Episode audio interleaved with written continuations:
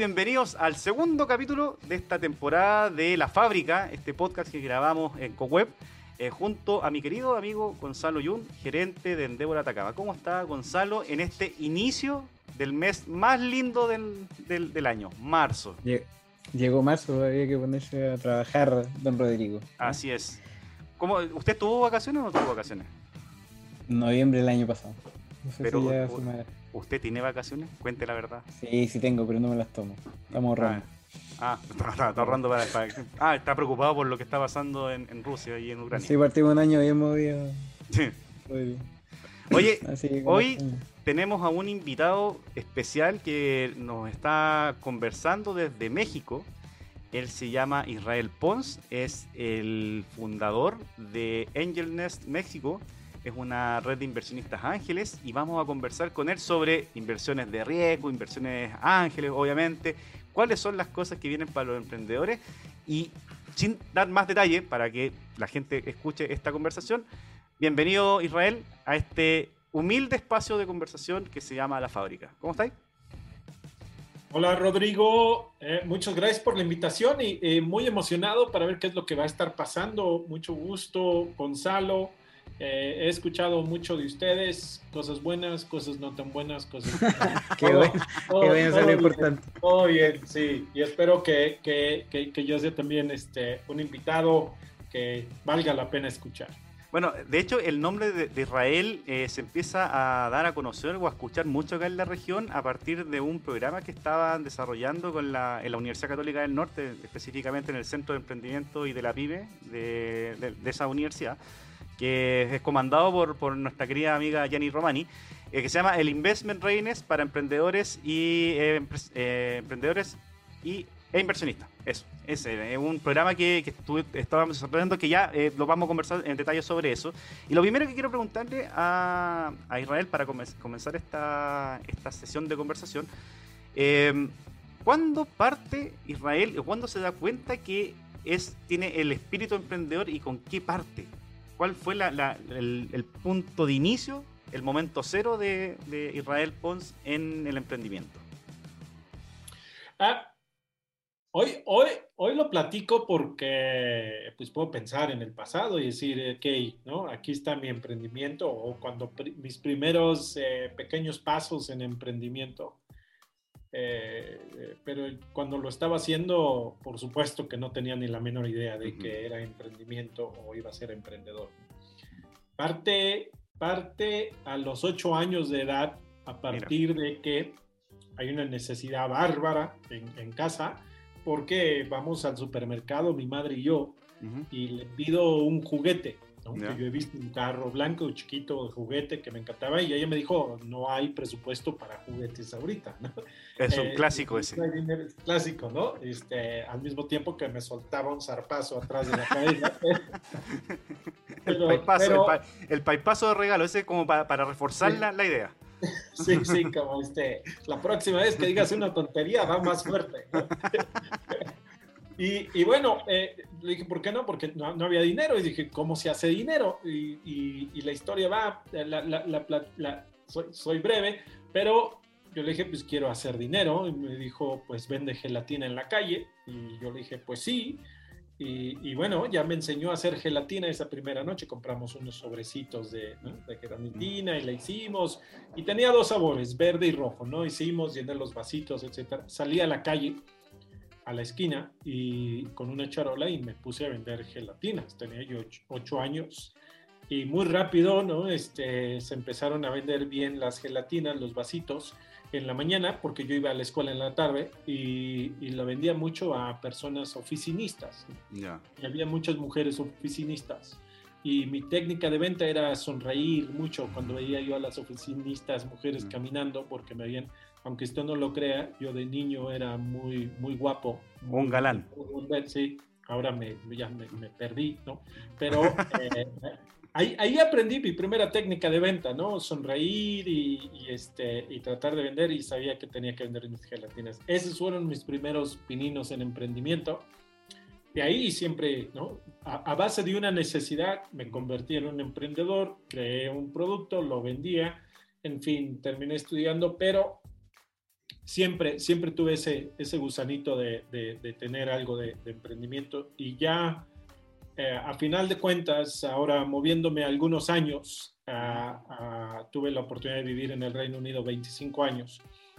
Eh, y, bueno, ahí trabajé para, terminé unos estudios y luego trabajé para una empresa y decidí lanzar mi negocio. ¿Ya? Ahora sí ya, ¿no? Como diciendo, pero todavía no me llamaba yo, el término emprendedor no existía. claro, sí. O sea, no había ni incubadoras, ni aceleradoras, ni nada de eso. No, no había ecosistema emprendedor.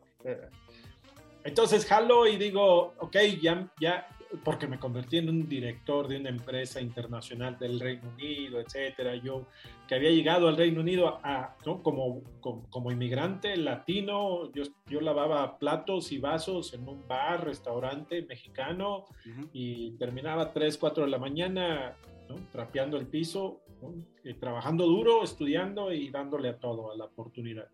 En fin, me convierto en director ejecutivo de esta empresa el único extranjero, el único latino y el único de tez morena en los años 90, ¿no?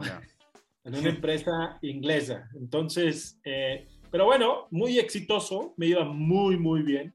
Y digo, pues, ¿qué tan difícil puede ser que yo abra mi empresa y me vaya bien a mí? Inocente palomita. Inocente palomita. Claro, ¿no? Pero yo, lo, me fue muy bien, abrí mi primer negocio y me fue espectacularmente bien. Todo lo que había... ¿Qué era el negocio? Ah, la industria de lo que le llamaban el leisure, ¿no? La industria del ocio. O sea, estaba bares, restaurantes, cafés, eh, discotecas y gimnasio. Entonces, primero abrí un, un restaurante y luego uh, creé un concepto de, de, cafeterías que empecé a abrir sucursales. Le vendí su primera sucursal a Starbucks en, en, Londres, donde iban a abrir. Y más que nada era la conceptualización, ¿no? De, eh, empezábamos a utilizar el tema de tecnología, abrimos la primera eh, tienda en la web eh, para, para, pedir producto, en, en, en, fin, me iba, me iba muy, muy claro, bien. Claro, ahí, está, ahí hablando de los años 90, o sea, Internet era incipiente en ese tiempo. Era incipiente, era el dot com, ¿no? Este, cuando, cuando se empezaba apenas a escuchar algo de, de los buscadores ¿no? y, que, y, que, Google por ahí estaba haciendo unos pininos, pero Yahoo era y, y otros que...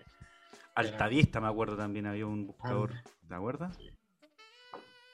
Pero, pues claro, ¿no? como buen emprendedor, que yo no me considero emprendedor porque tuve que empeñar mi casa, empeñar a mi esposa y a mis hijas con el banco para que me prestara dinero para hacer mi negocio.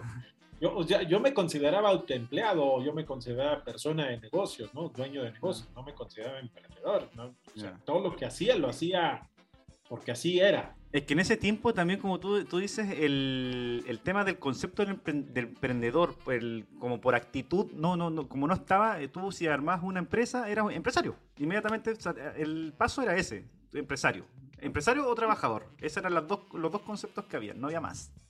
Exacto. Y, y, y, no importaba cuánto vendieras o no, o cuántos años lo hubieras hecho, ¿no? No era startup y luego scale up, pero no. Claro. ese es el negocio, ponlo y dedícate a vender.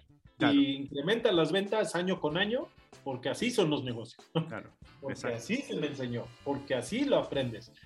No porque hubiera leído un libro de emprendimiento y ahora soy startup y cuando ya, y cuando ya contrato a 10 personas ya soy scale-up y cuando yo opero. En fin, el, el eh, llegué a tener 200 empleados, este, me iba muy bien, pero, pero, el gran error que cometí, eh, yo, porque me iba muy bien en todo, yo pensé, como el rey Midas, todo lo que tocó se convierte en oro. Y todas las decisiones las empecé a tomar unilateralmente. No tenía yo un mentor o un coach o, un, o alguien con quien platicar de negocios abiertamente. Eh, y, tomé decisiones y una de esas decisiones me llevó a firmar contratos que me llevaron a la bancarrota mm. con una empresa muy fuerte internacional que me dio una línea de crédito eh, y en el Reino Unido, déjame decir que la bancarrota es la bancarrota, te desbancarizan. O sea, tú personalmente no puedes tener cuenta bancaria. Eso significa la, la bancarrota. La, empresa truena. Pero luego tú personalmente te sacan del sistema financiero 100%. ¿no? ¿Y eso, ¿Y eso tiene un tiempo o es pa- como para, para siempre? Eso eh, normalmente son, dependiendo de la, de, la- de, pues de- de lo crítico que haya sido la bancarrota, como si hay un tema de fraude, pueden ser hasta tres años, cinco años, ¿no? si no hay una persecución Claro. de otro tipo. Y bueno, pues a mí el, el- tema de firmar ese documento fue culpa de mi ego. Yo digo, el, el ego es el peor enemigo que tiene un emprendedor. Eh, lo sigo trabajando, ¿no? No, terminas de aprender de cómo controlar tu ego. Y, y, y bueno, al final de cuentas, el gobierno británico, después de declararme en la bancarrota, seis meses después, Hizo una revisión de mi caso y, y- y- y me quitaron de la bancarrota. Sabían Ya. que el tema no había sido algo eh, Fraudulento, digamos. fraudulento, etcétera. Pero no puedes ser director de una empresa, no puedes tener un, un, un puesto de ejecutivo, no puedes tener acciones en ninguna empresa. ¿Ya? Pues estás completamente fuera. Y de eso aprendí mucho. Oye, bueno, per- perdón. Esa fue per- una, gran experiencia de emprendedor, luego crecer, luego hacer y exitoso y luego perderlo todo por un tema de, de- de ego, ¿no? Y de no tener mentores y no tener un consejo que me que pudiera yo tomar las decisiones de mejor manera, creyendo que todo lo que yo hago es correcto y que todo se revuelve alrededor mío como emprendedor en ese entonces. ¿Cuánto, ¿Cuánto tiempo emprendiste allá en Inglaterra? ¿Cuánto Tuve tiempo? estuviste? 25 años. 25. O sea, ¿tuviste 25 años en Inglaterra o 25 años emprendiendo en Inglaterra? No, eh, estuve 10 años como, como, como empleado de un Ya. de- director de una empresa y, y luego otros eh, 10, casi 15 años de emprendedor. en- Ya. Después volví a abrir otra empresa, me asocié con... Bueno, aquí va la historia de cómo llego a ser ángel inversionista. ¿no? Ya. Ahí De, de mi bancarrota nace el que yo me convierta en ángel inversionista. Mira, mira, mira, mira el salto. po. Imagínate. Porque te iba a preguntar igual, ¿cómo afecta? En, estás en un, en un país que no es el tuyo, no es tu tierra, eh, y, y tenía tu familia. Y cómo eso afecta también a la familia, en el entorno, porque depositaron la confianza en ti, eh, dijeron ya, dale, te estaba yendo bien y de repente, ta, ta, ta, ta, oye, ¿sabes qué? Eh, estamos en bancarrota. ¿Qué, qué, qué, qué- qué piensa la familia y cuál fue la, la, retroalimentación que hicieron ellos? Eh, y sí, como dices, ¿no? Este, dale, dale, eres el, el- el- ¿no? Todo va bien, todo va súper, o sea, tres casas, autos, Mm. etcétera, ¿no? Este, pero el día, el día que a mí me declaran en la bancarrota, cuando voy a la reunión y tengo ahí a todos los eh, representantes del sistema financiero del Reino Unido, el, de- el del tax, el de esto, el del otro, los abogados, ¿no? Y que dicen, tan, tan, se te acabó, ahí nos vemos. Era el cumpleaños de mi hija, yo regreso a casa y, y me encierro en la sala con mi esposa y le digo, pues hasta aquí llegó, ¿no? Este, lloro durante media hora, ¿no?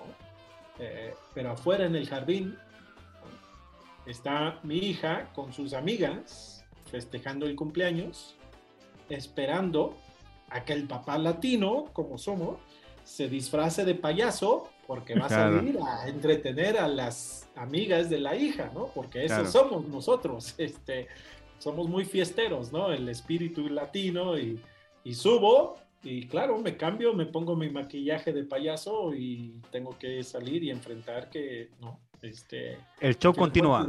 pues, el- la vida continúa, la familia es lo más importante y continúa. Pero sí, yo sabía mi reto más grande al día siguiente, o sea, no, no había tiempo para seguir llorando ¿no? Claro. y, y no sentir mal. ¿Qué tienes que hacer? Pues, pues conseguir dinero, nuevamente, ¿no? El niño de 8 años de, pues necesito flujo.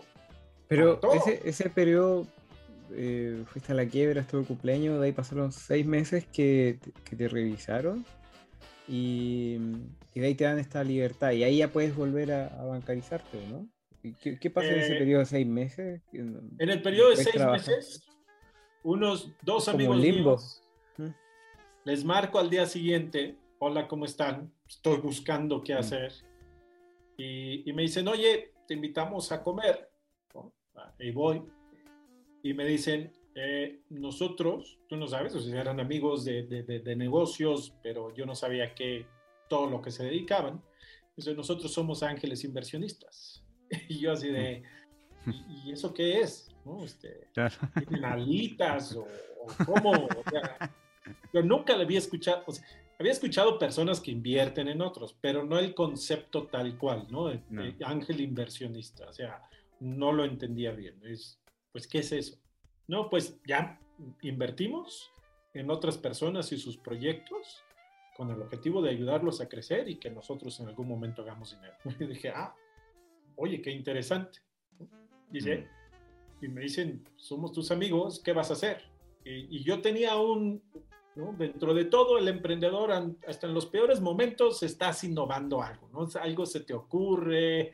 O sea, yo no sé por qué así es el emprendimiento. En tiempos de crisis es cuando más innovación generas en tu cabeza, ¿no? Si es bueno o malo, pero empiezas a pensar que... Y yo quería eh, montar una plataforma de importación y exportación en línea. Y dijeron, ¿con qué producto quieres arrancar? Y bueno, el único producto que yo conocía, igual no, tienes que arrancar con lo que conoces, es el tequila. soy mexicano, hacen tequila, pues, y, y, y, soy muy bueno mercadeando y creando marca, pues inventé una marca de un tequila, empezamos a importar, ellos le pusieron el dinero, y ojo, lo que dice Gonzalo, no podía yo ser director, o sea, yo armé la empresa sin poder ser director, sin poder tener acciones, sin estar en el directorio, simplemente ellos me dijeron, tú hazlo, nosotros lo fronteamos y, les tuve que tener la confianza, ¿no? Mm. Para, para, decir, en un futuro esto pues, me va a tocar a mí. Después de los seis meses, sí ya podía ser este, accionista, porque se quita eso, ya, ya no está prohibido, aunque tu récord siempre lo va a aparecer. Yo siempre voy a aparecer como alguien que tuvo una empresa de una bancarrota. Mm. Bien, ¿no? Me platico y todo. Y incluso hoy en día, en Estados Unidos, pues hasta te piden que hayas tronado dos empresas o tres. Claro. bien, ¿no? El fracaso. Claro, justamente te iba a decir eso porque hace, no sé, 20, 30 años atrás, fracasar era un delito era, eh, la bancarrota era muy mal visto y ahora no, pues ahora ojalá ten, harta, harta, harta herida en el pecho, por favor. Si no, no, le creemos. Esas cicatrices. Oye, pero ¿y, y, en Inglaterra cómo has visto tronar una empresa? ¿Es muy duro? Eh, ¿Te, te dan la, la, capacidad para volver a hacerlo? ¿O ya por más que quede en tu récord, en Estados Unidos se valora, pero estamos hablando de Inglaterra, que es como mucho más perfecto. Sí, es, mucho más, es, un tema financiero mucho más tradicional, ¿no? son mucho más bancarios, como dices, más de, instituciones tradicionales, y el financiero inglés siempre es mucho más, eh, eh, no ven con tan buenos ojos el tema del fracaso. Eh, porque lo relacionan con mala utilización de fondos, por decisiones mal tomadas, etc. ¿no? No, como aprendizaje, sino mm. este, como una... ¿Y hoy en día sigue siendo igual o...? No, no, completamente ha cambiado, eh, eh, aunque hay dos modelos financieros en el Reino Unido, el tradicional del, de Citi, que, que, que son los hedge funds, que son las instituciones, que son los bancos, y todo lo nuevo que nació a partir de la, del gran programa que creó el gobierno británico de apoyo a ángeles inversionistas. Se fueron de alrededor de mil ángeles inversionistas en el Reino Unido en su totalidad a, en menos de dos años, ocho mil ángeles inversionistas nada más en Londres. Uh. Mediante una, una, mecánica. Entonces eso creó toda una nueva visión de eh, cómo se interpreta el fracaso, cómo se crea el ecosistema emprendedor y sobre todo el ecosistema de fintech, mm. que, que, se creó el, el, el, no sé, que el ecosistema número uno a nivel mundial en temas de fintech, porque a los británicos les encanta el tema financiero, ¿no? Y ahí, y ahí salieron las, las este, es el ecosistema más activo. Pero, ¿no? Eh, cuando yo por eso, por eso tuve que tener ángeles inversionistas, mm. porque el, la institución tradicional, ni el gobierno, ni los bancos, ni nadie me hubiera apoyado a crear un nuevo negocio. Yo me hubiera convertido en un empleado, que está bien, pero no hubiera tenido oportunidad de crear un nuevo negocio si no hubiera encontrado a los ángeles inversionistas. Claro, y eso también pasa un poco, creo yo, por la, por el, más allá de lo que tú recién, recién decías de, de, tu ego, también es por una buena gestión del, del, del negocio, de tus habilidades, de tus competencias, de, gestión del, del, negocio, que hace que también estos inversionistas se acerquen y te digan, te, te, te, tiren esa mano, porque si no, a la hora que no, que no sé, ven que, que puede ser, no sé, fraudulento, eh, mentiroso, irresponsable, lo más probable es que no estaríamos hablando de esta historia ahora. Y, creo que, eh, o sea, tú le, has, le has, pegado al, clavo en la cabeza. Eh, eh, mentiroso, valores, la transparencia, la honestidad. Todo mundo tiene derecho a equivocarse, todo mundo tiene derecho a perder dinero por decisiones que sucedan, porque crees que va bien, aún con un mentor, aún con todo. el, hay que tomar riesgos para crecer proyectos y, esos riesgos tienen consecuencias. Entonces, la mayoría de las veces, el emprendedor o uno no quiere admitir que cometiste un error. Y cuando no lo admite, se convierte en mentira. Claro. Israel. pierdes credibilidad. Y, de este reemprendimiento, ¿qué fue lo primero que hiciste para no repetir lo que te había pasado? Eh, ser, eh, apoyarme mucho en Los Ángeles Inversionistas, bueno, en mis amigos, que, fueron como mis mentores. Y, y, cuando, cuando tenía dudas de lo que iba, de decisiones a tomar en el negocio, por ejemplo, cuando estaba definiendo la marca, que por cierto se llamó Casa Mexicana, pero era Fiesta Mexicana al final. Es un nombre terrible. fiesta Mexicana, dices, ¿qué es eso? Y luego lo pones con tequila. En realidad, pues, o sea, yo decía, es un nombre horrible, ¿no? Pero se me ocurrió y, lo platiqué con ellos y dijeron, está espectacular el nombre, porque para los ingleses el tequila significa fiesta y tomar y todo, ¿no? Y así de, ok, tal vez yo no le hubiera llamado ese nombre si me hubiera comportado como anteriormente, donde todas las decisiones las tomaba yo, mm. ¿no? Me consultaba yo, consultaba mi almohada yo y definía yo. Claro. Y, y, eso, ¿no? cambiaba. Entonces eh, empecé, a, empecé, empecé a ser más democrático con mis decisiones. Es, eso fue lo que aprendí de forma inmediata con, con, con este cambio de, de, visión. No significa que, que, las decisiones se vuelvan todas correctas, pero eh, por lo menos compartes puntos de vista que dice de otra forma empiezas a sesgarte, ¿no? Entonces, eso es yo creo que mi mayor aprendizaje ha sido la transparencia y sobre todo compartir, que da miedo, ¿no? Tomar mm. decisiones. En, ese emprendimiento tú estabas, tú estabas solo, o sea, digamos, tenías los inversionistas ángeles, pero, pero estabas ahí solo, como, digamos, como dueño de la, del, emprendimiento, después de los seis meses, obviamente. bueno, eh, compartí, por supuesto, la, el, en el tema de acciones, ¿no? de, de ser dueño de la empresa con, con los eh, ángeles inversionistas. Pero a partir de ahí eh, eh, empezamos a generar un modelo de, importación y exportación. Generamos una plataforma de diseño de muebles en línea que traíamos de Bali, los diseñábamos allá y, los traíamos. Entonces ya se creaban las primeras e-commerce, no le llamábamos así, ¿no? era venta en, en, venta en internet, así le llamábamos. Eh, de la primera plataforma. Y eran muebles que se diseñaban y, teníamos una fábrica en Bali y lo traíamos, entonces era todo el tema de importación, exportación, pero el, el marketing no sé por qué nos funcionó muy bien. no sé, el día de hoy tú me preguntas qué hiciste para que esa plataforma funcionara. No sé qué, qué nos funcionó, pero empezamos a tener buena...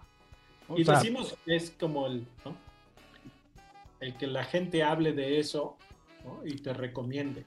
Todo fue bajo, porque no había buscadores, no podías pagar porque aparecieras, ¿no? Ranqueado, ni nada, ni, ni había redes sociales en realidad donde pudieras poner esto. Claro. O sea, finalmente lo que hizo que, que fuera un éxito, eh, que funcionaba. en un tiempo donde era incipiente el tema de Internet, la venta online, O venta por Internet, eh, que, que, funcionara, ya eh, suficiente. O sea, era eh, la mejor publicidad que, Y aparte, me imagino que los muebles no eran feos, pues. No, no, no, no, y eran muebles de, este, no baratos, caros, o sea, ya de repente decíamos, ah, mira, nuestro nicho, ¿no? Y ah. hablamos de nicho de mercado, ¿no? Ah. No íbamos a todo mundo. Y entonces empiezas a entender ciertos términos, interpretación, pero es porque el mercado te estaba, nos estaba educando, me estaba educando a mí. Claro. De, ver un mercado presencial, que era, eh, o sea, tuve una cadena de gimnasios, otra de, este, de discotecas, de restaurantes, de cafeterías, donde ves a la persona todo el tiempo. Entonces sabes y estás, y estás utilizando mercadotecnia y en un restaurante o en una cafetería o en una discoteca, yo sabía exactamente cómo manipular a la audiencia. Yo podía crear un evento espectacular, hacer que todo mundo llorara con una canción, hablar con el DJ, quiero que lo manipules así, cambiar el color de las cosas, las luces, el ambiente. O sea, cómo crear eso lo sabía muy bien, pero veía a la persona. Mm. Y en línea no ves, a, o sea, en ese entonces no veías a nadie, ni siquiera. pero pero eh, nos empezaron a recomendar y lo que sí era muy similar era la recomendación de palabra en palabra, no de boca en boca. Perfecto. Oye, no, sí. y ahí, bueno, no dele nomás, amigo Gonzalo.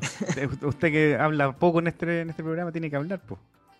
Sí, oye, Israel, y en ese momento de pivotear, eh, fiesta mexicana, los muebles, ¿fue en el mismo periodo? ¿Fue después? O, al final el negocio era como desarrollar marcas propias y apalancarse el conocimiento del transporte?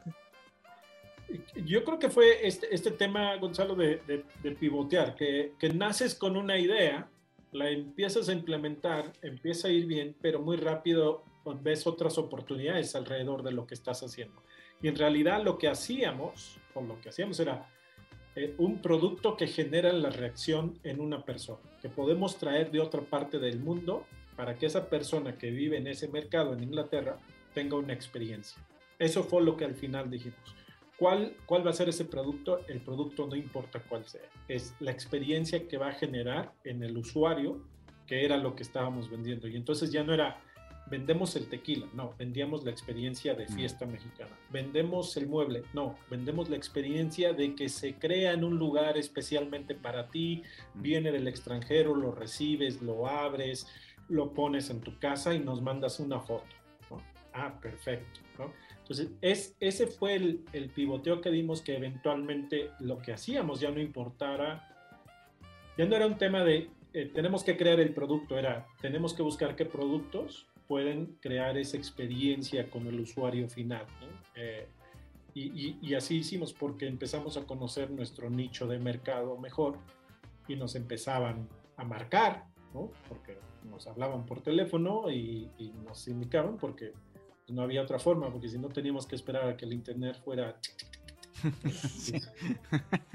Entonces nos marcaban por teléfono y ya nos decían, ya me llegó, ya está bien teníamos que hablar con la empresa de logística, que tardaba semanas en llegar, ¿no? Era parte de la experiencia. No había un tema de lo quiero ya ahorita y me llega en 24 horas, ¿no? De Amazon, era más bien. Claro. Va a llegar en cuatro semanas porque se tardan dos semanas en hacerlo, dos semanas más en el shipping o lo que sea, ¿no? Y era así de, oh, ok, ya llegó al puerto, ¿no? Ya llegó a Liverpool, ok. Luego de ahí, pues sí, pero va a tardar tres días en salir y luego va a tardar este, dos días más en llegar a tu casa.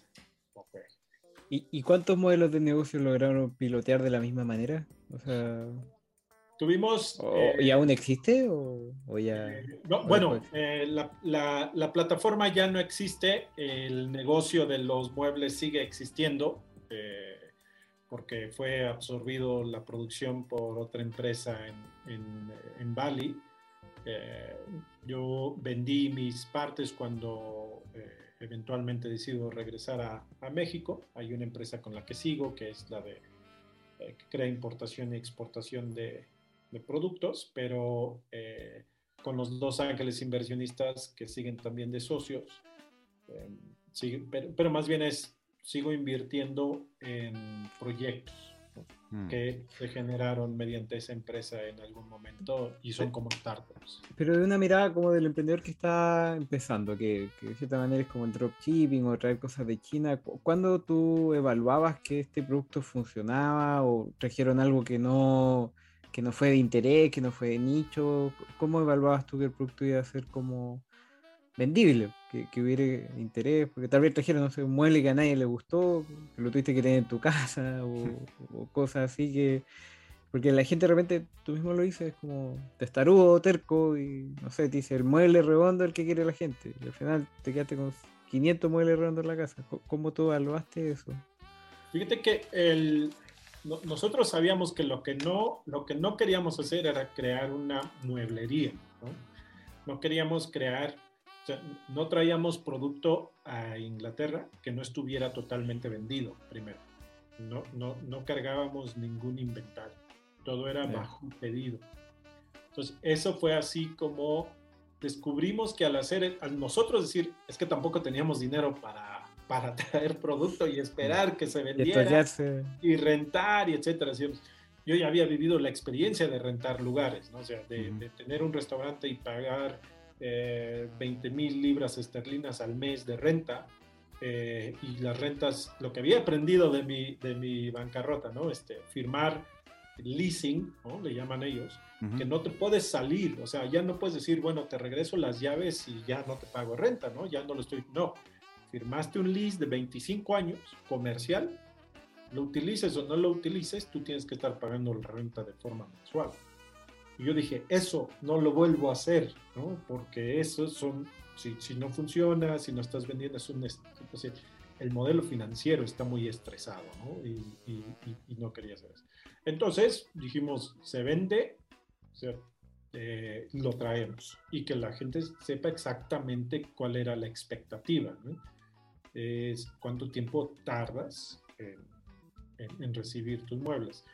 Y todo era bajo pedido. Para hacerlo bajo pedido, ¿no?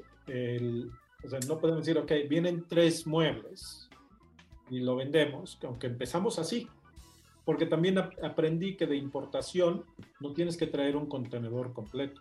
Mm. Las facilidades ya había, tú puedes tener una partecita de un contenedor, lo compartes con alguien más, etc. Perfecto. Entonces sabíamos que podíamos empezar a traer muebles bajo pedido. Y cuando empezó a incrementar, bueno, ya traíamos contenedores completos porque la gente ya lo, estaba, lo estaba pidiendo. Todo lo que empezamos a aprender, Gonzalo, fue mucho no había un pensamiento analítico. Lo que quiero compartir con los emprendedores es que en ese momento íbamos aprendiendo del mercado. Y tuviéramos un pensamiento analítico del momento uno y decir, así es como se va a comportar mi mercado, yo creo que nos hubiera costado más dinero y hubiéramos cometido más errores que ser más abiertos a aprender del mercado, pivotear, lo que se llama hoy de en qué modelo tenemos que cambiar, y entonces, pero también hablar mucho con el mercado. O sea, y si era un momento donde no se enviaban WhatsApps, no había bots, tenías que hablar con las personas todo el tiempo, con los clientes, ¿no? Y eso sí, yo creo que ahí nos volvimos muy buenos en escuchar a, a, las personas en, en, llamadas telefónicas. Teníamos, creamos nuestro cuestionario a mano, hubiera sido como programar un bot para que nuestro equipo de atención al cliente hiciera esas preguntas principales que nos permitían saber si también podíamos vender un ropero o una mesa o masillas o qué tipo de casa tenían y entonces darle seguimiento a la atención al cliente. Yo creo que esa fue la parte más importante de conocer el cliente. E insisto, para un emprendedor, si no entiendes su mercado, ¿no? lo que hoy decimos, si no sabes leer tu mercado, entonces estás en peligro. ¿Y, cómo llegas al mundo de la inversión? ¿Vende, vendes todos tus eh, negocios y formas tu capital? Con los ángeles inversionistas de repente los veo que empiezan a estar involucrados en otros proyectos. Me invitan a las reuniones que tienen en su club ángel y, lo empiezo a ver y se me vuelve muy interesante. Eh, yo ya, eh, una de las una de las opciones que yo ya estaba viendo como emprendedor y ahora eh, decía, eh, yo lo que quiero es, de repente con algo del dinero, con algo, porque nunca tienes suficiente, ¿no? pero con algo del dinero, si lo puedo dedicar a algún proyecto y apoyar a otros emprendedores, y me resulta, pues bien, ¿no? Pero me gustaba mucho la dinámica de este, club de ángeles que me, que me invitaba cada mes, ¿no? Platicábamos, este, compartíamos experiencias y ahí poco a poco empecé. No tenía, al principio, Gonzalo, yo no, yo no era de, ah, ya sé, un millón de dólares y lo voy a dedicar a inversión. No. Hmm. Me involucré, empecé a aprender qué era, a ver qué tipo de persona era ángel inversionista. 99.9% del club era hombre y, este, y, y, ahí me empezó a salir el gusanito de decir, hay dos o tres emprendedores aquí que se ven que traen proyectos muy buenos y me gustaría entrar con algo en algún momento. ¿Y cuál fue el primer proyecto que entraste? ¿Y, por qué te llamó la atención?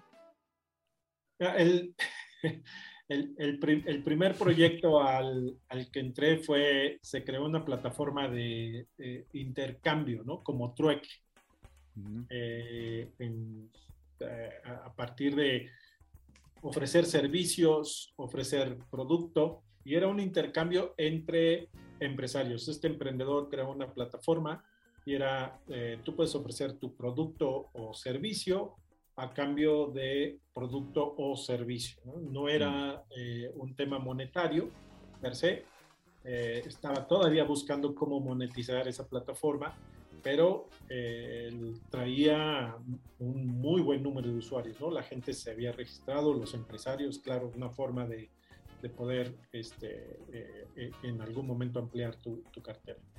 Y, y, y, me interesó invertir porque se veía, era una ayuda hacia empresarios, ¿no? Hacia negocios, hacia pymes, hacia pequeños, hacia abogados, hacia contadores, hacia y todo, y, tenía bastante creatividad el emprendedor.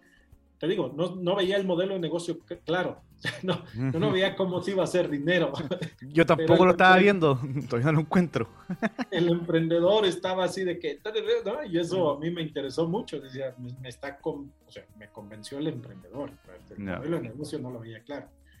Después se convirtió en un tema de vender membresías, ¿no? y, sacaba como unos tokens impresos que enviaba por correo para que los, los, este, los miembros pudieran eh, intercambiar eh, por servicios con descuento, ¿no? Ya empezaba a vender y monetizar, pero no pasaba dinero por la plataforma, era simplemente hacer conexiones y descuentos, como vouchers de descuentos. Ya y no era nada sofisticado, pero el emprendedor me, me, dije, muy bien, aquí podrían ser mis eh, pequeñas experiencias como inversionista.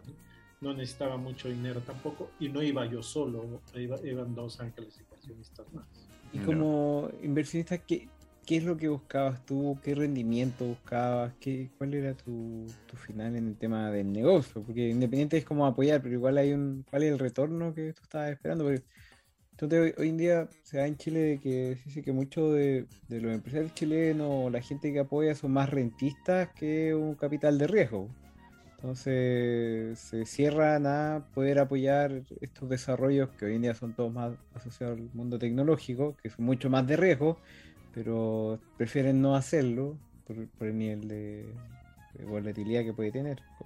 ¿Se, ¿Se, daba en ese periodo? ¿Lo tiene? ¿Se tuvo? Eh, Fíjate que, que, no tanto, Gonzalo, sí, completamente transparente. Estaba en, estaba en, un, eh, en, un país donde las inversiones de riesgo son completamente aceptadas. El, inversionista eh, inglés sabe muy, se diversifican muy bien, incluso antes de entrar en temas de startups y el ecosistema.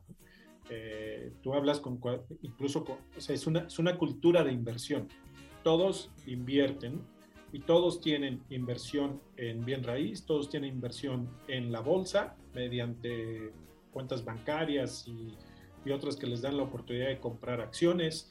Eh, yo tenía mi portafolio de acciones de, en, las empresas, incluso en la que estuve, yo tenía acciones.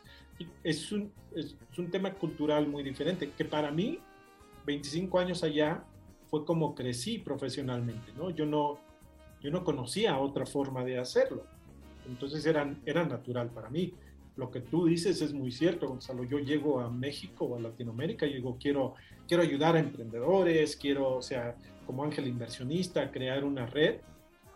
y, y, y, y wow, ¿no? El, la renuencia, el riesgo, eh, cuánta rentabilidad me va a dar de forma mensual, trimestral, anual, cuándo me pagas los dividendos.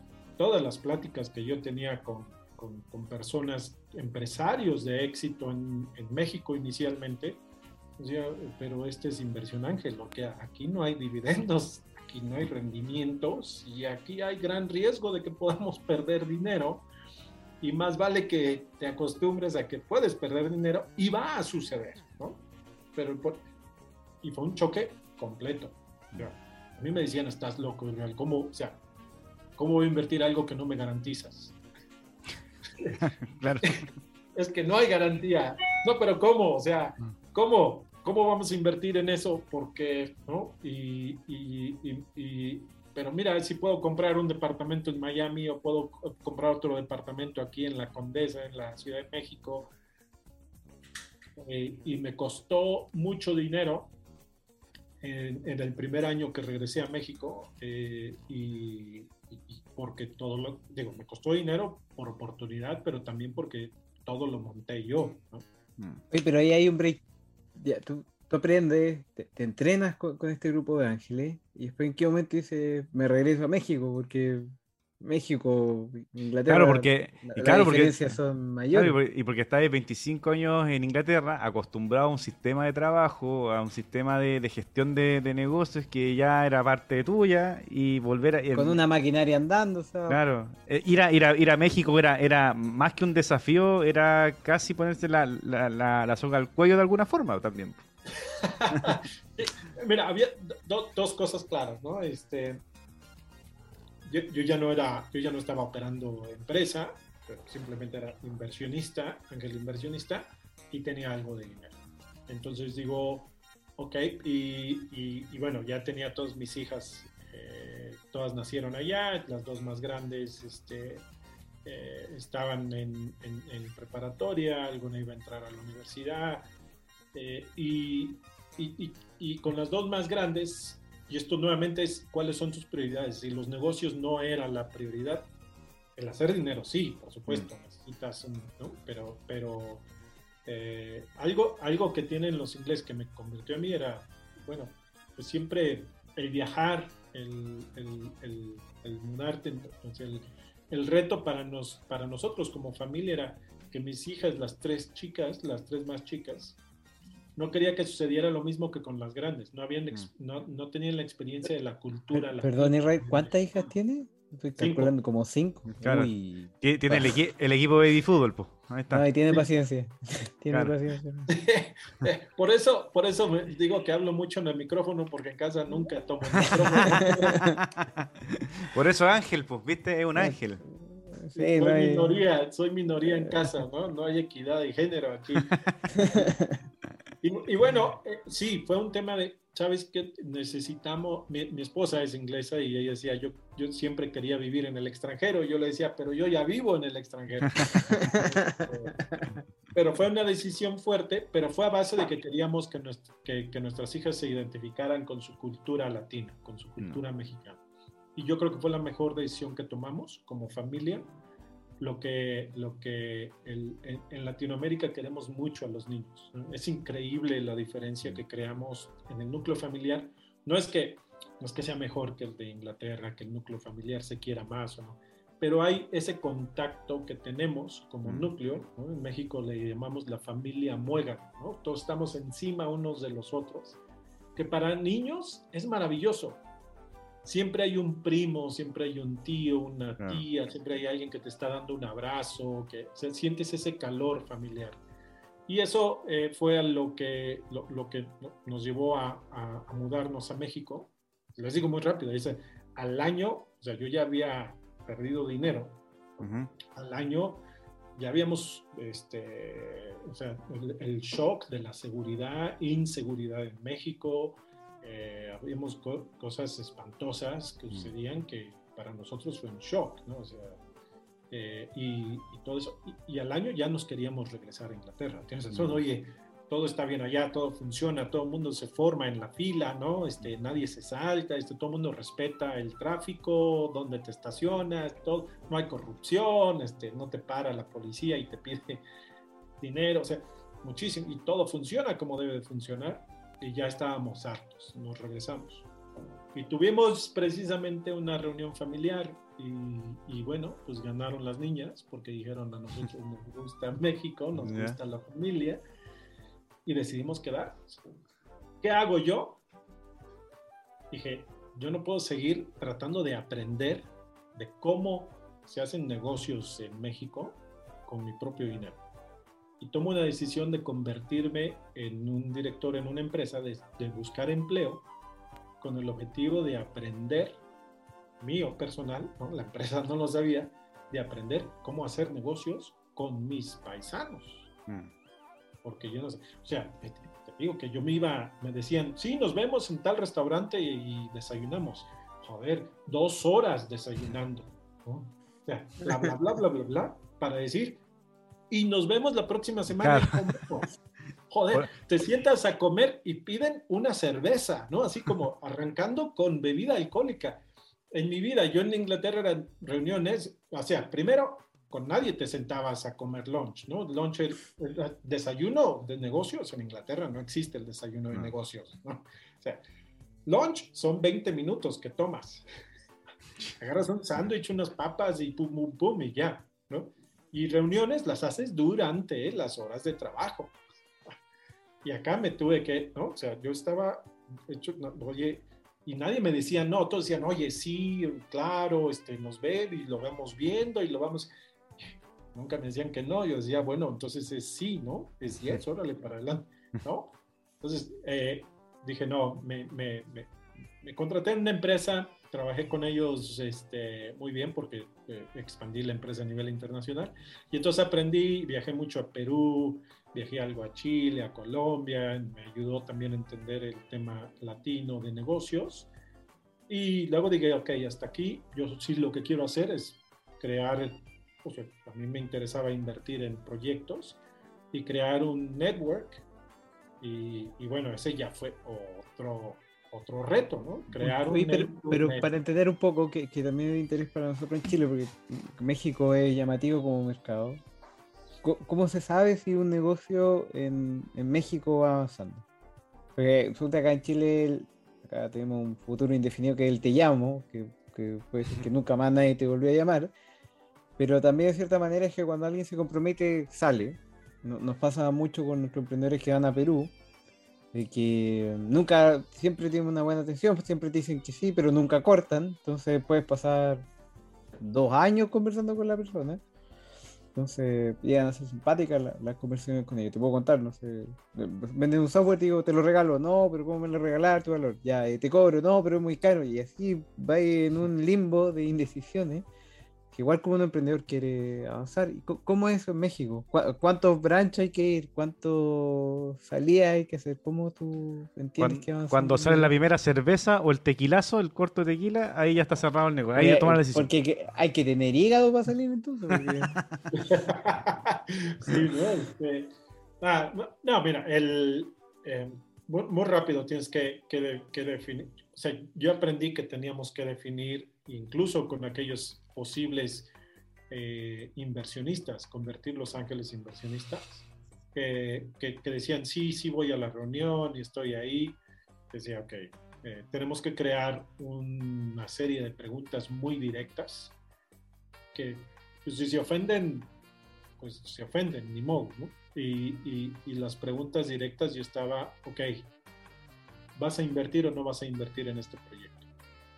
Punto número uno, cuando yo creo la, red de ángeles inversionistas y me empiezan a decir a mí, oye, pero es que una membresía de 500 dólares al año, que, pero ¿qué voy a obtener al respecto? Y, ¿no? bueno, dije, mira, no, no, no, todos pueden venir de gratis, todos pueden ser parte del club gratis, vengan. Si en seis meses a ocho meses no has hecho una inversión, por pequeña que sea, no importa, te saco fuera. ¿no? O sea, ya no te vuelvo a invitar, ya no vas a estar en las reuniones, Y a todos les quedaba muy claro eso. Y así, ¿no? me fui. ¿Por qué?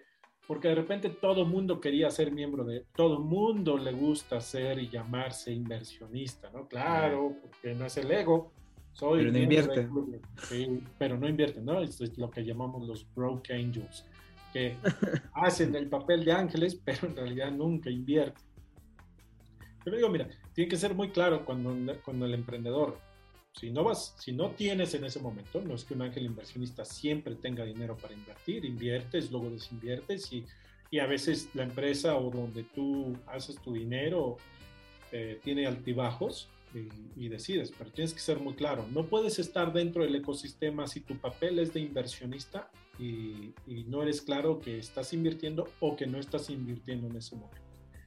Las preguntas fuertes, Gonzalo, las empecé a, definir con, eh, para el grupo de ángeles inversionistas, ¿no? para los emprendedores, porque yo quería crear una red que fuera sustentable y la sustentabilidad es a partir de crear inversiones. Entonces, mi, prioridad no era el emprendedor y nunca lo ha sido. Mi prioridad es el, inversionista, convertir al ángel el inversionista en un ángel inversionista, porque el emprendedor tiene incubadoras, tiene aceleradoras, tiene mentores, tiene todo eso alrededor de ellos para que les vaya bien, para que aprendan de errores. Para... Pero al ángel inversionista, al inversionista para convertirse ángel, no tiene ayuda alrededor para decirle, no puedes cometer esos errores o, va por aquí o tienes que aprender esto. Mi, mi enfoque, mi mercado es, yo la única forma en la que puedo generar inversiones es enfocarme en qué hace que se mueva un inversionista a convertirse en ángel inversionista. Y eso no lo hace el emprendedor con su proyecto. Eso, pues lo tenemos que crear. ¿Por qué quieres ser ángel inversionista? Oh, porque quiero ser millonario, quiero el unicornio. Olvida. Eso no, es por lo que quieres ser ángel inversionista. Crear la oferta de valor, o sea, ¿cuál, cuál era la propuesta? ¿Cuál, ¿Cuál es la propuesta de valor para un ángel inversionista? Para que un inversionista se convierta en ángel inversionista. Eso es muy difícil encontrarlo. Y, ese es, y esa es una de las claves. Para los emprendedores es, es que no me dicen que no. Es que lo más fácil para un emprendedor de entender es, tengo que ver muchos inversionistas y a lo mejor uno cae. Y es aprender a que dicen que no o a que te, te dejan sosteniendo o tal vez. Pero eh, el emprendedor siempre va a tener un mercado grande de diferentes opciones de inversión. Tiene que entender cómo funciona cada una, claro. Y ahí es donde mucho del trabajo no se hace, Gonzalo, es el emprendedor no hace su investigación previa a estar en ¿Quién está invirtiendo? Oye, hoy en día, ¿tu red cuántos inversionistas tiene? Esta es la mejor forma de explicar una red, Gonzalo, y creo que mm. muchas redes no lo explican. El número que tienes más importante se divide en tres. Acción, eh, inversionistas pasivos, semiactivos y activos. Hmm. Entonces, nosotros tenemos 300. De esos, 80% son pasivos. Son, quiero ver, quiero aprender, quiero experimentar, lo estoy pensando, tal vez, a lo mejor. Pero bueno, esa es parte de la educación y la evangelización que tiene que crear una red. Tienes que tener un número de pasivos. Luego, los semiactivos del, del 20% que nos sobra, el 15% son semiactivos. ¿A qué le llamamos semiactivos? Alguien que ya invirtió por lo menos en un proyecto y está pensando en invertir en otro. Esos son los semiactivos. Y los activos son aquellos que llevan más de tres proyectos invertidos. Dentro de los activos puede haber algún loco como yo, de 18 proyectos invertidos, o puede haber alguien como que está metido en sindicatos y tiene como 25, o alguien que lleva tres proyectos invertidos. La cantidad de dinero en cada uno no importa, es más bien la actividad el que estés participando y el que tengas esos proyectos. ¿Hay, hay, hay algún mínimo, un mínimo de, de, de inversión o depende mucho del proyecto que, está, que, que se está tratando? Depende mucho del proyecto. Eh, la, gente a mí me pregunta, oye, ¿quién puede ser un ángel inversionista? Y en realidad un ángel inversionista eh, puede ser cualquiera. Pero una de las condicionales es que, que el 10% de lo que tú vales lo dediques a, a inversión ángel, porque una vez que empiezas, tienes que crear un portafolio. Es una inversión, tienes que esperar rendimiento. Los rendimientos son a años en el futuro. Mm. Pero si no dedicas a, tu portafolio de inversión ángel a tener un número de proyectos, entonces es como apostarle a que ese caballo gane la carrera. Y si el jockey se cae, pues, pues ya no, ya no, ya, no ganaste y ya perdiste todo. Entonces, eh, eh, puede ser cualquiera, pero normalmente eh, los, los, ángeles inversionistas entran en tickets de inversión en su totalidad que esté buscando el emprendedor de alrededor de 150 mil a 300 mil dólares. Y, eso es más o menos en todo el mundo. ¿eh? No hay, hoy en Latinoamérica es más bajo y en Estados Unidos es más alto. No es cierto.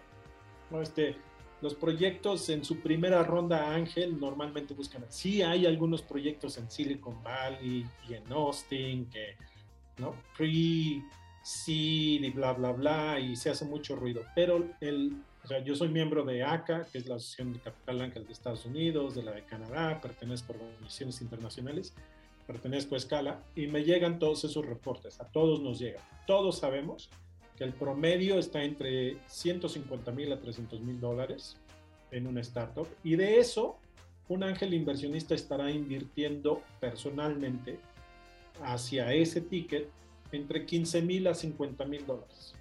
No creas que los ángeles inversionistas, si alguien dice es como Carlos Slim, no, Carlos Slim no es un ángel inversionista. No. Carlos Slim tiene su family office y invierte y punto. Pero los ángeles, por eso, por eso digo que, que que se pueden tener más ángeles inversionistas, pero es que mucha gente piensa que para ser un ángel inversionista tienes que ser un millonario.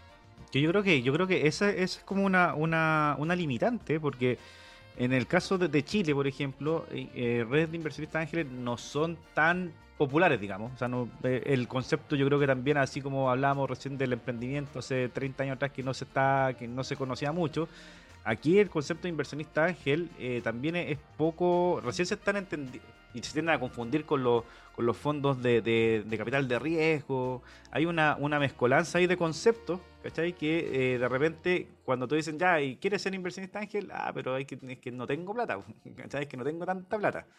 ¿Cachai? Como que, como que, como que está metido en la cabeza de que lo que tú decías, Israel, eso de, para poder ser inversionista ángel tenés que tener una, una mochila con cargada de rico MacPato, mínimo, por ahí. Sí, y, y, sumado a eso, para entender un poco, ¿ustedes qué es lo que hacen? ¿Conforman un ticket entre estos usuarios que tienen? ¿Conforman el ticket de los 250 mil, 150 mil y invierten como, como grupo? Entonces, para entenderlo es como, no sé, yo tengo 10 mil dólares, soy parte de ese porcentaje de los 150 mil, 200 mil dólares que están invirtiendo.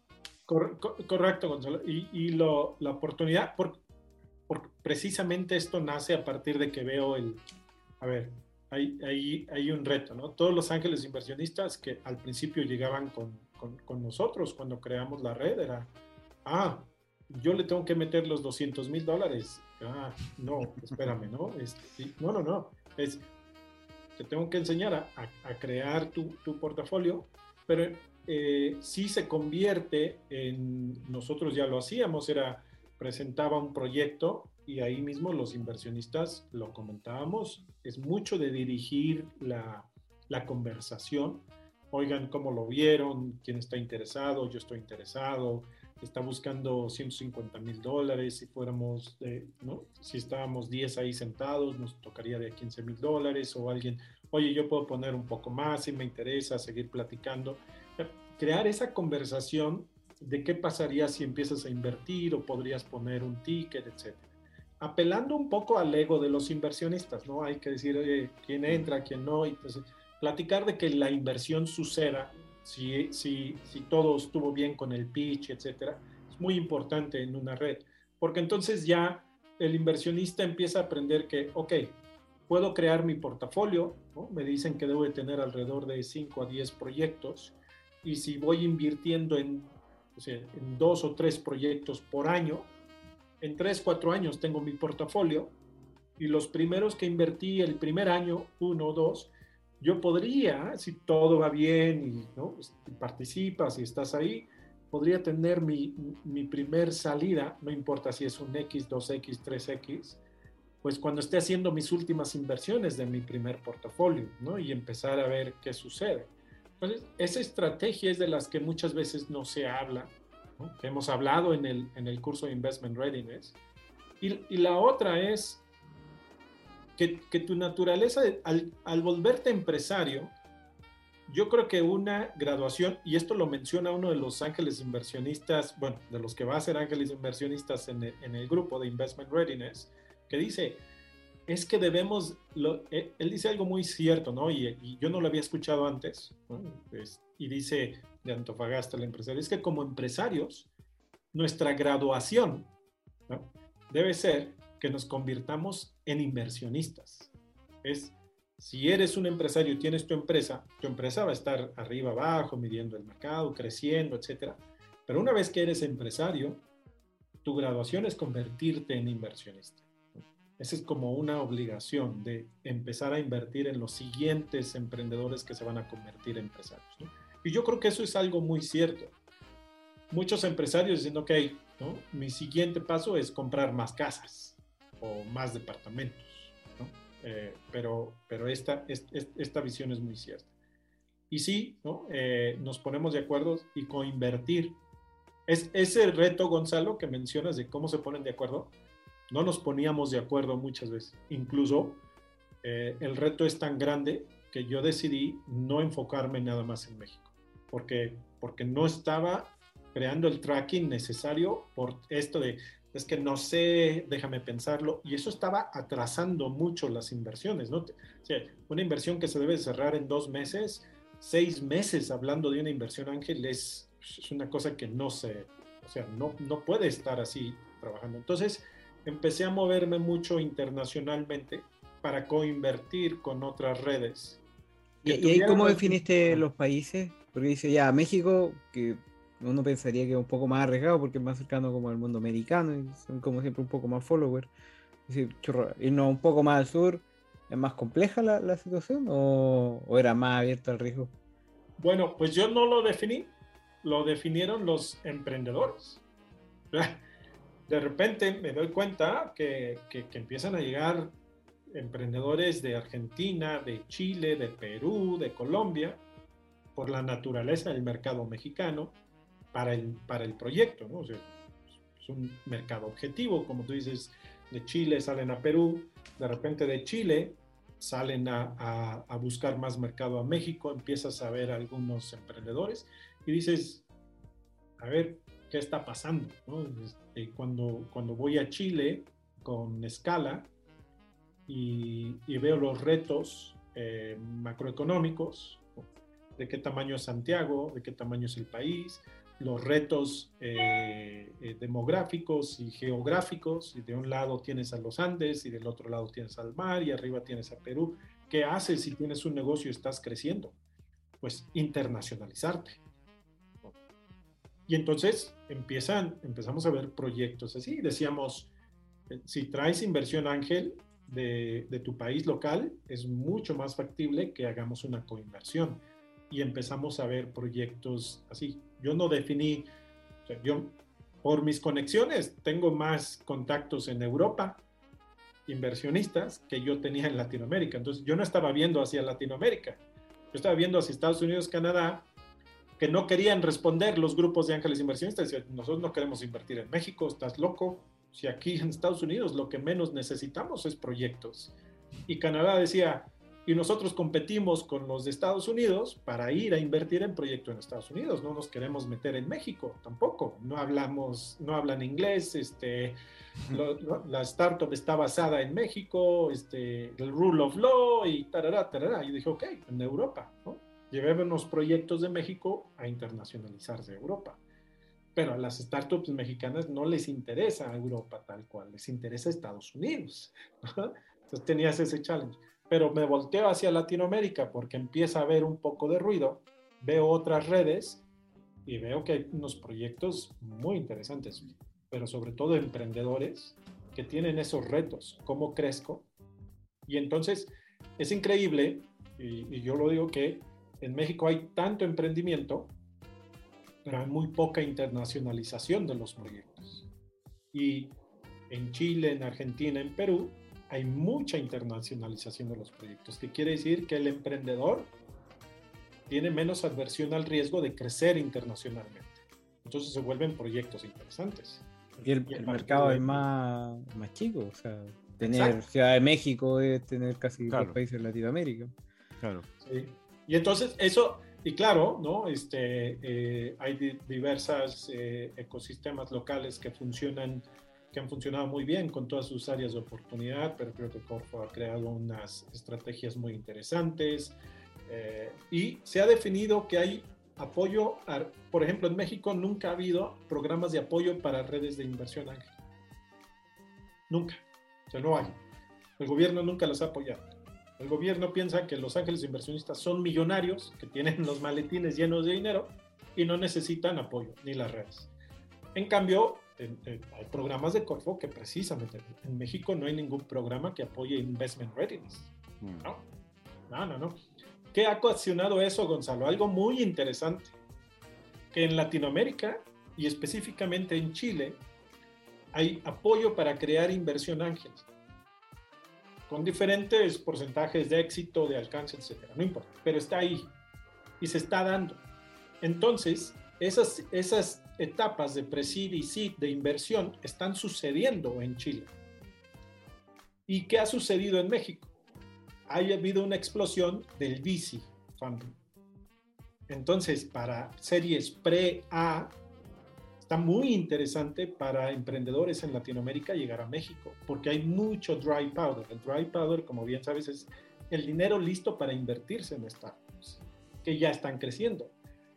Y como ya traes inversión ángel de tu país, es muy probable que puedas encontrar VC funding. Te, valía más rápidamente que, el emprendimiento local. Exacto. Entonces, el reto para los emprendedores mexicanos es que no habemos suficientes redes de ángeles inversionistas ni suficientes ángeles inversionistas en México. Hay más dinero invirtiéndose en inversión ángel en Chile y en Argentina y en Perú que en México. Pero hay más dinero en VC Stage por supuesto, en México, México. que en Chile este, o, Argentina o Perú, ¿no? O ¿Y, Colombia. ¿Y te ha tocado fondear PRICI mexicano en Chile? No. Así como traer proyectos mexicanos a Chile. Bueno, me ha tocado eh, invertir en un proyecto mexicano que se fue a un tema de aceleración a Chile. No, le fue bien, un tema de, igual, ¿no? El emprendedor cultural, etcétera, ¿no? el mercado no es suficientemente grande, etc.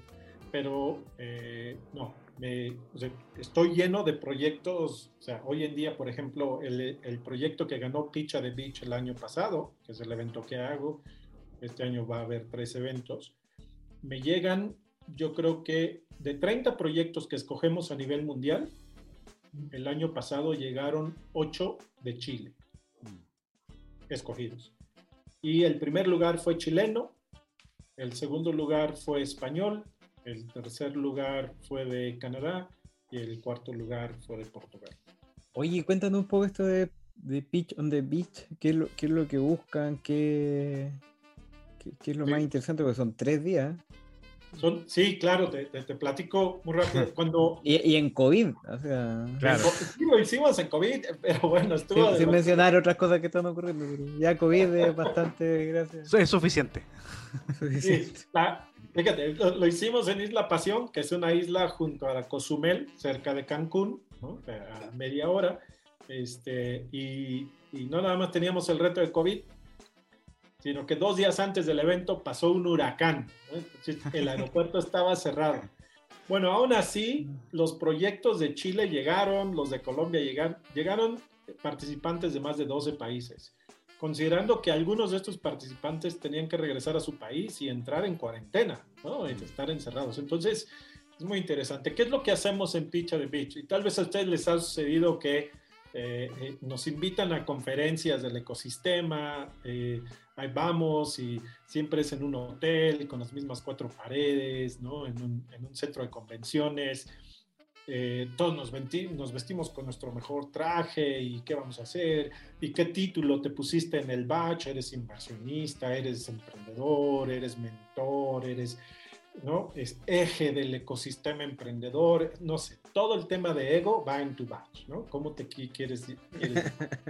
Y, normalmente nos despertamos súper temprano y desayunamos en el hotel, un horrible buffet y luego están los coffee breaks y los inversionistas hablamos con los inversionistas, los emprendedores hablamos con los emprendedores, los miembros del ecosistema como incubadoras aceleradoras que entre ellos y no hacemos networking, ¿no?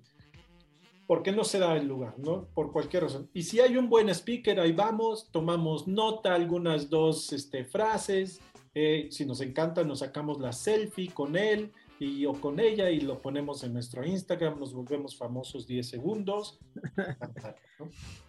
Nos vestimos de algo que normalmente no somos.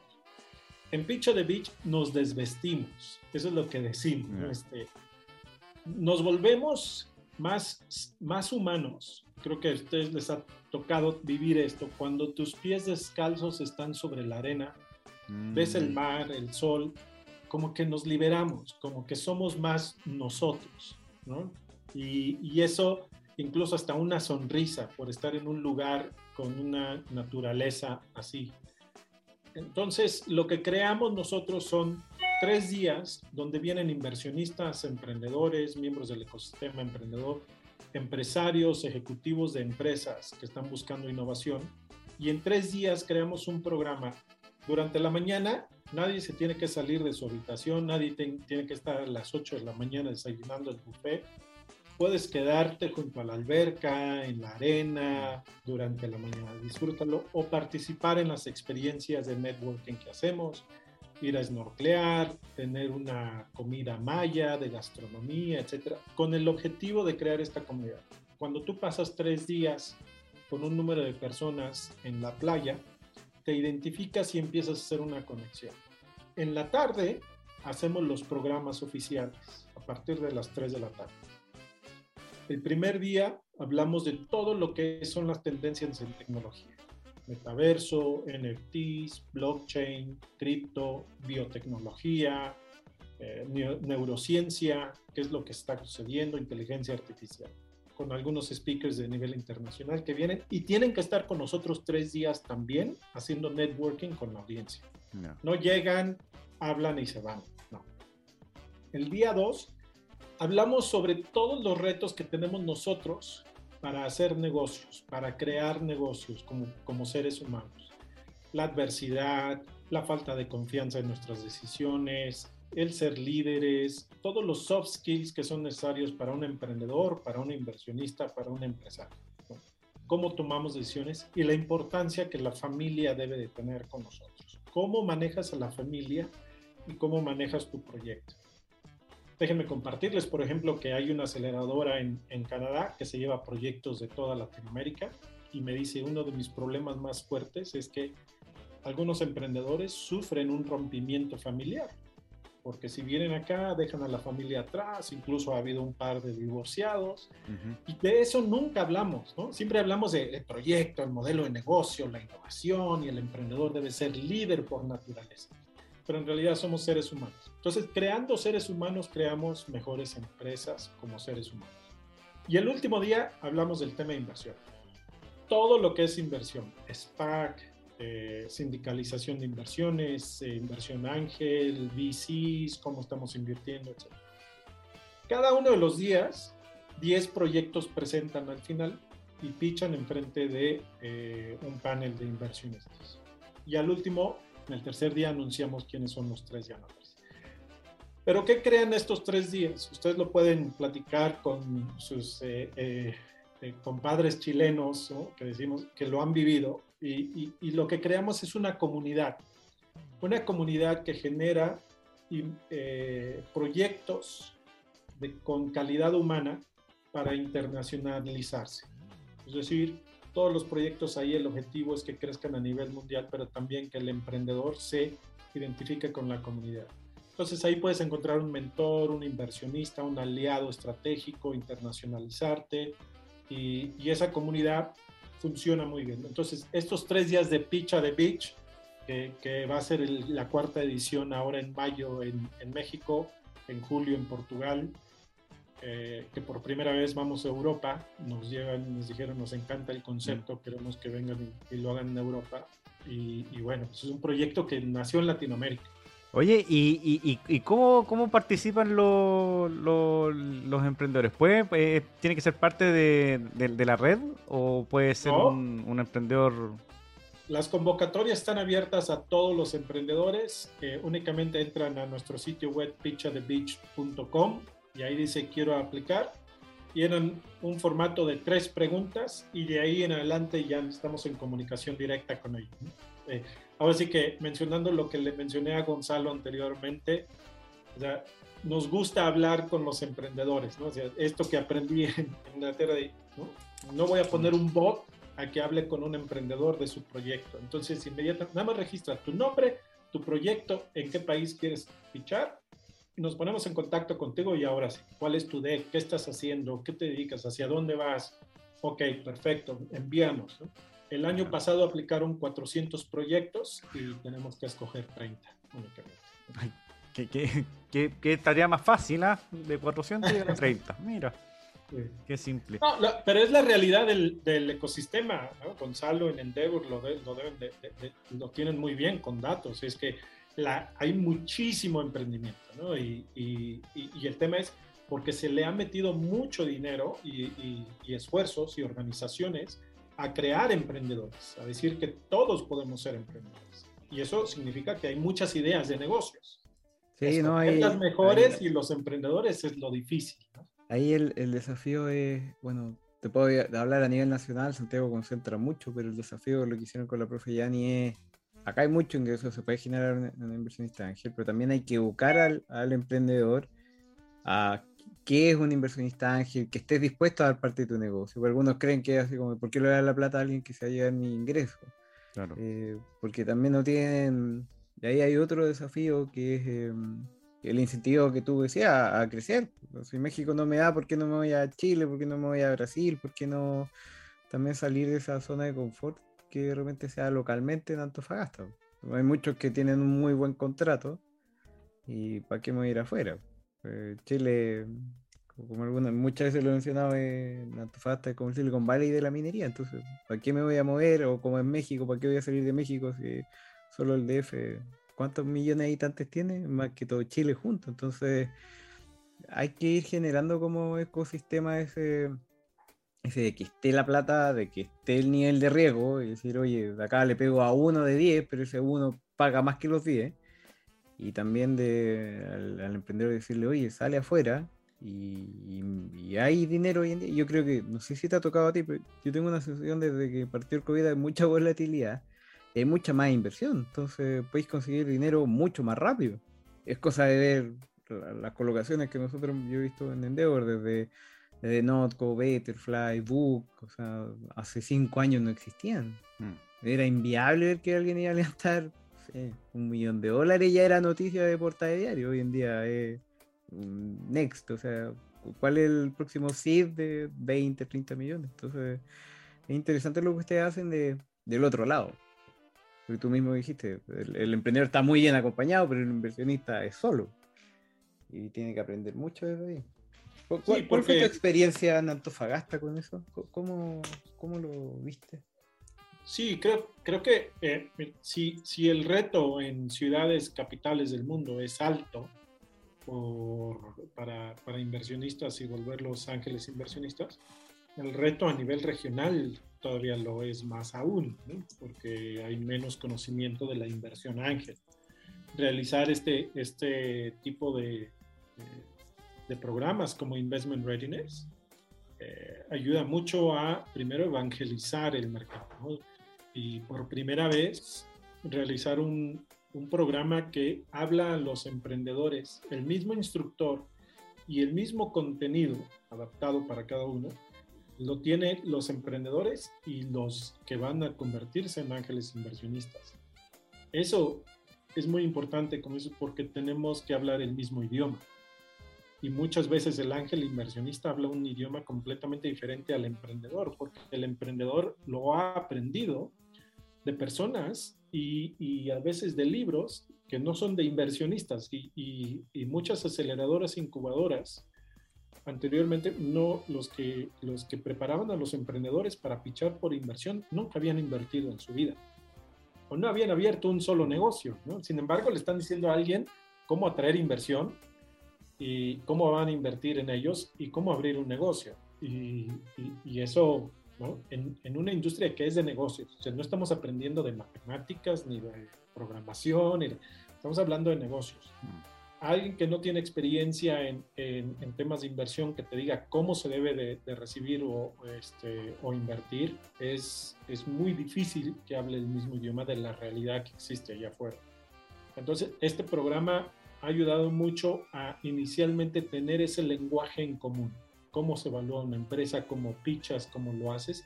Entonces, los que van a ser inversionistas entienden que no es como comprar un departamento en Santiago y rentarlo, ¿no? que no es como invertir en una casa.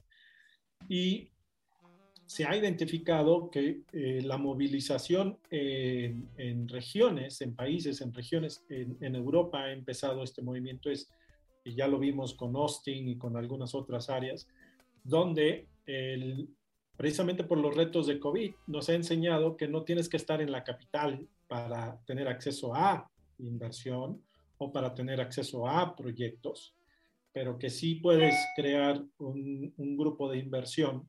Se, se, dan aceleradoras regionales, incubadoras regionales, por ejemplo, en Francia, donde la calidad de vida del emprendedor es muy importante y asimismo la calidad de vida de los ángeles inversionistas va a ser muy importante. Entonces, tener esta regionalidad abre una puerta a hacer.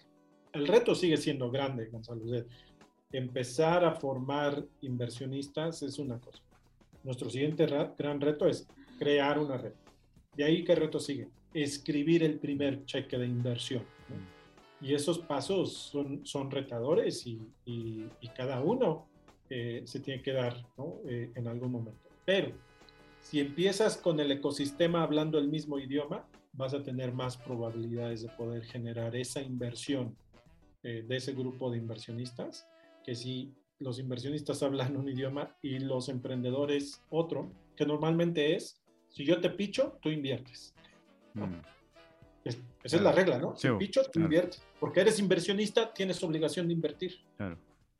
Entonces, cuando, cuando tú le enseñas al emprendedor cómo piensan los ángeles inversionistas y cuando le enseñas al emprendedor lo que es escribir un cheque de tu dinero personal, no de un fondo, no de alguien más, pero tu dinero personal, entonces empiezan a entender que hay otros factores que detonan la inversión de un inversionista ángel y no es necesariamente el rendimiento porque empiezan a entender el idioma bajo el cual el ángel inversionista se mueve.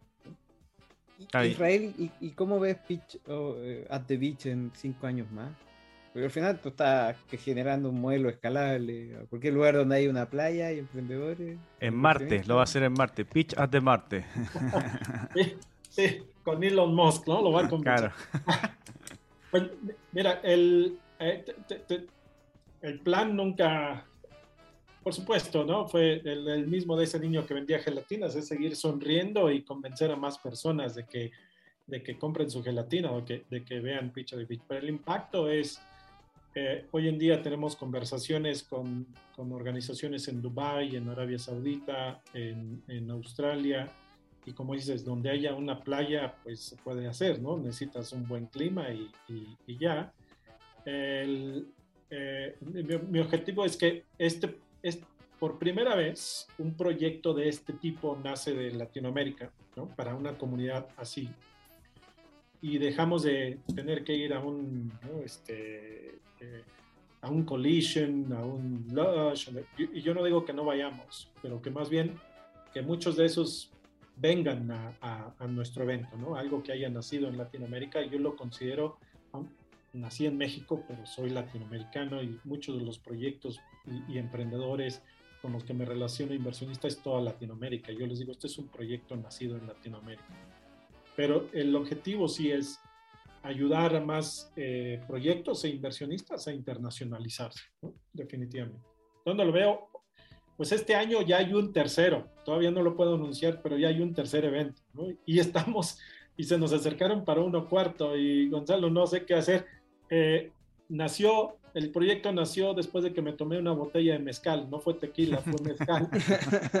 y se me ocurrió así, entonces esperemos que con un poco de mejor planeación, con un buen board, ¿no? que me ayude a tomar mejores decisiones y, y seguir creciendo, que, que este proyecto se siga haciendo. No, no creo que, se, que lo franquiciemos, porque eh, eh, crear la comunidad es, es lo importante ¿no? Y, y, no es como vender hamburguesas eh, que, que, saques la hamburguesa. Que hay un manual. Claro. Es muy humano este tema, sí. Oye, el Israel tiene más historias que Rentintín. O sea, podríamos estar aquí hasta. A, podríamos estar aquí todo el día hablando con, con, los, con la, el puro comienzo de los 25 años en Inglaterra ya eh, acaparamos, eh, tiene una tremenda historia. Eh, y bueno, el, en, en, abril, aprox, eh, Israel va a estar visitando nuestra, nuestra, nuestra ciudad. porque tiene que venir a, a, a hacer el cierre de, del Investment Readiness para emprendedores e inversionistas, ¿o no, Israel? Así es, y, y bueno, la, la, otra historia que, sí. ¿no? que luego les platico cómo conocí a un buen amigo, eh, Seb Siegel, cofundador de Starbucks, eh, que también fue con Mezcal. Eh, pues es, es, está em, planeado para que vaya conmigo a Antofagasta a, al cierre, entonces estamos en eso. Perfecto. ¿Y ¿Cuándo es el cierre? En abril, en abril habían dicho ahí, por ahí.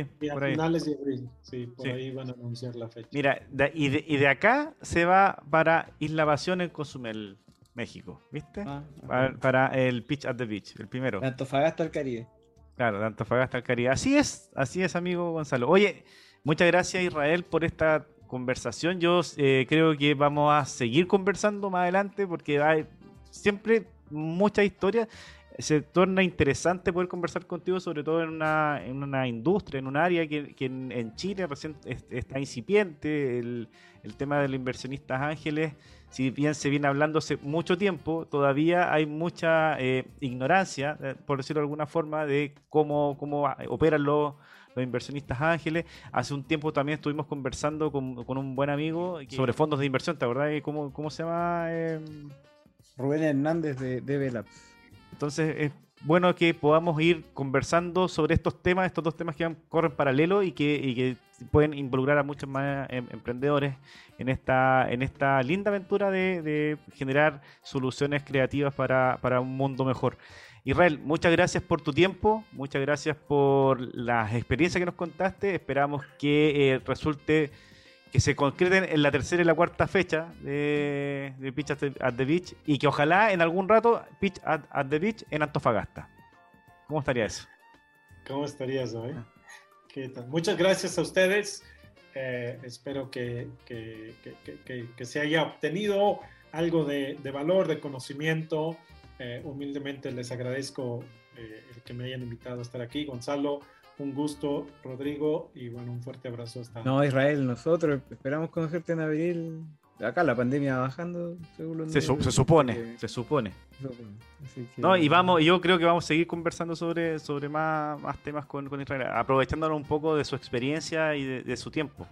Tiene, aparte, tiene muy buena voluntad el amigo, así que imagínate que, que, no, que nos bancó esperando un, un mes para poder dar la entrevista. Sí. Esperé Mira. que se fueran de vacaciones claro, para que. Claro, aquí, exactamente. Eh, yo, yo estuve siempre sentado acá frente a mi computador. Eh. Así fue. Oye, y a todos, bueno, amigo Gonzalo, una, un gusto como siempre haber estado en esta nueva conversación de la fábrica. Sí, pues partiendo el tiro con inversión de dinero. En este Al mundo tiro. que está cada día más volátil, eh, mejor sí. en un emprendedor que tiene ideas más innovadoras y escalables que un fondo ahí en el banco. Exactamente. Bueno, eso, nos vemos en el próximo capítulo. Tenemos un, también una sorpresa para, para la tercera edición de, esta temporada de la fábrica. Nos vemos, muchas gracias. Ah, y síganos en las redes sociales, Instagram, arroba cowebcl, Facebook y en www.coweb.cl. Nos vemos, chao Israel, chao Gonzalo, muchas gracias por el tiempo.